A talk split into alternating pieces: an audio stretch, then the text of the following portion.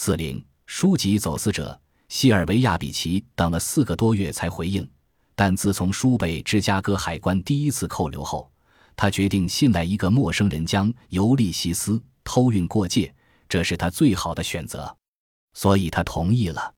但如果他被抓住，他回信说他将孤立无援。他无法付钱去为他遭受的州或联邦的指控辩护，被逮捕的概率很大。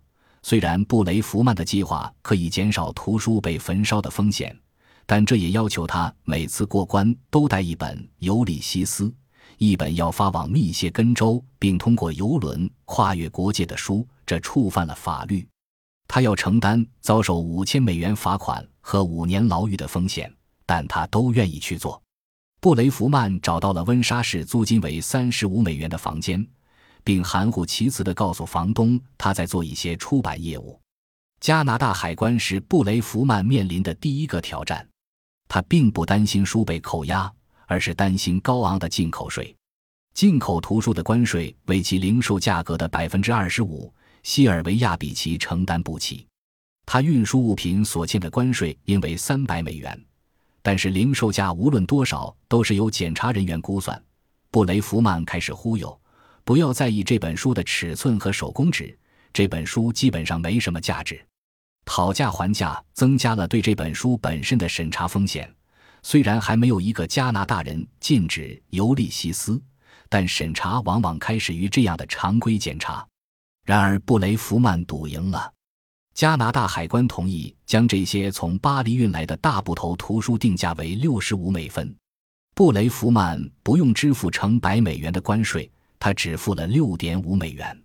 来自莎士比亚书店的货物寄到后，他用卡车装运图书，并将它们堆积在空房间里，在那里，这些违禁品等待越过边境。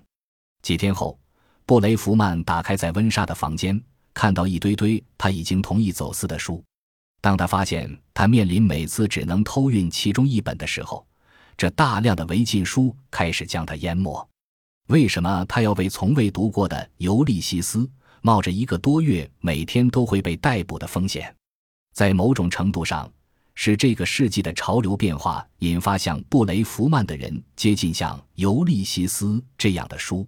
十九世纪早期的政治抗议已经逐渐消失。取而代之的是二十世纪二十年代的文化抗议。战前的叛逆者在乔伊斯的反传统、亵渎神明和性越界中得到灵感。尤利西斯融入了反抗情绪大军。当政治变革失去可能性之时，将一本艺术作品走私到一个貌似自由但实际拒绝售卖和传播它的国度，这是一种文化攻击。对布雷弗曼这样的人而言。这样的机遇是无法抵抗的。他并不是走私犯，也不是私酒贩子和罪犯，他是广告文字撰写人和推销员。他在业余时间是艺术家，而且还很激进。当年在芝加哥，布雷弗曼认识了海明威。那时他是一本叫做《先进女性》的杂志的编辑。他发表关于应征社会主义者的演讲，并发布紧急传单。他揭露女性的贫困状况以及她们成为工资奴隶的现实。妇女在工厂中辛勤工作，但每周工资只有六美元。女人，他写道，是工业市场中最便宜的商品。他抨击对英国绝食抗议的妇女参政论者们进行监禁和强行灌食的暴行，并且谴责在威尔逊总统的就职典礼上对选举权游行者进行攻击一事。这残酷的攻击是全国范围内妻子和女儿们在家所受虐待的公开展示。他谴责资本主义和他衍生的畸形政府。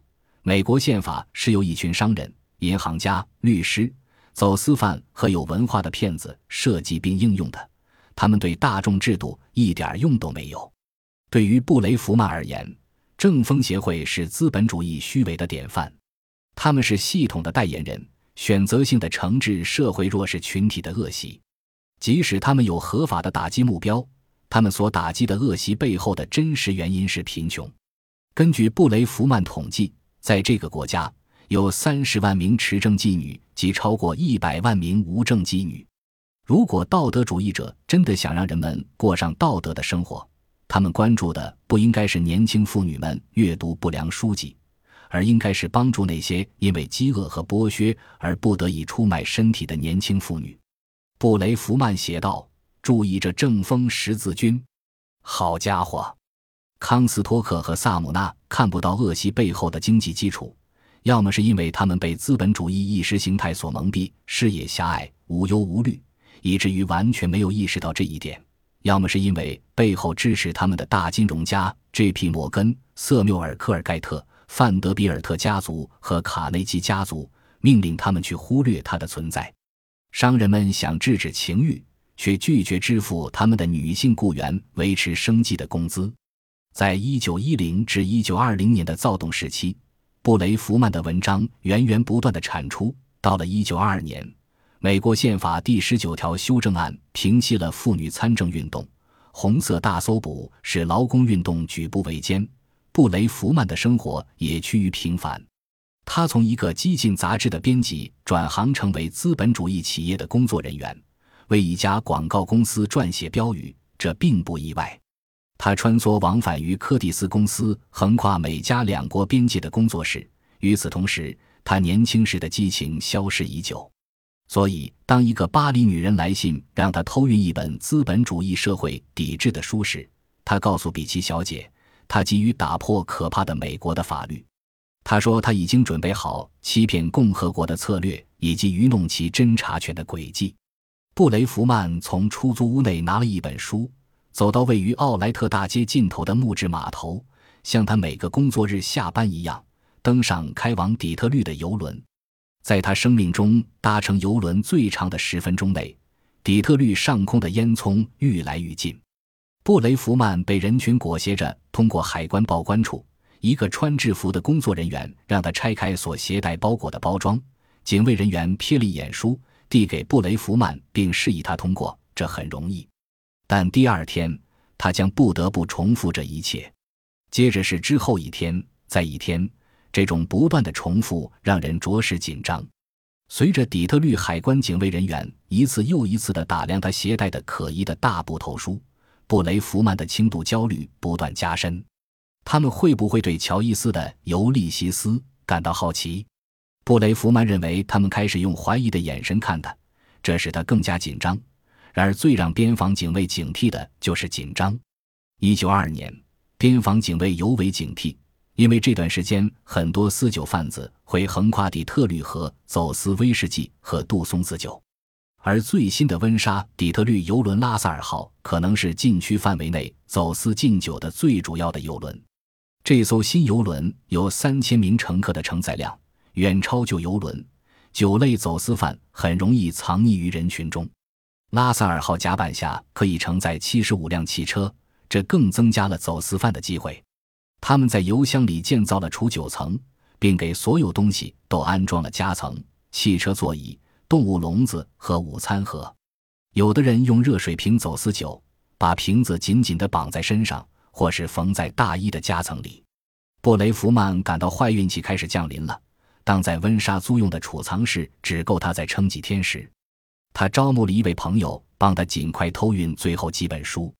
他们把两本《尤利西斯》藏在裤子里，把腰带紧紧地扣进平日不用的皮带孔内，然后装作无事地拖着脚步，慢腾腾地走上了游轮跳板。晚秋的天气也使他们鼓鼓囊囊的夹克看起来合情合理。走私进程加快了，尽管布雷弗曼和他的友人用风险换风险。警卫们不能检查他们找不到的书，但如果这些夹克和鼓鼓囊囊的裤子可以藏一本《尤利西斯》，那也当然可以藏一两瓶酒。如果工作人员查出他们其中任何一人腰上鼓囊囊的地方是一本三磅半的书，他们应当怎么解释？幸运的是，边防警卫从未阻止过他们。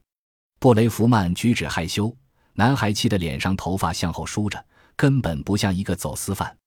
他看起来也不像是一个激进派。然而，他是一名激进分子。他是尤利西斯的第一名走私者。他成功的走私了每一本托付给他的书。第二年，他去巴黎拿到了属于他自己的乔伊斯签名版的《尤利西斯》。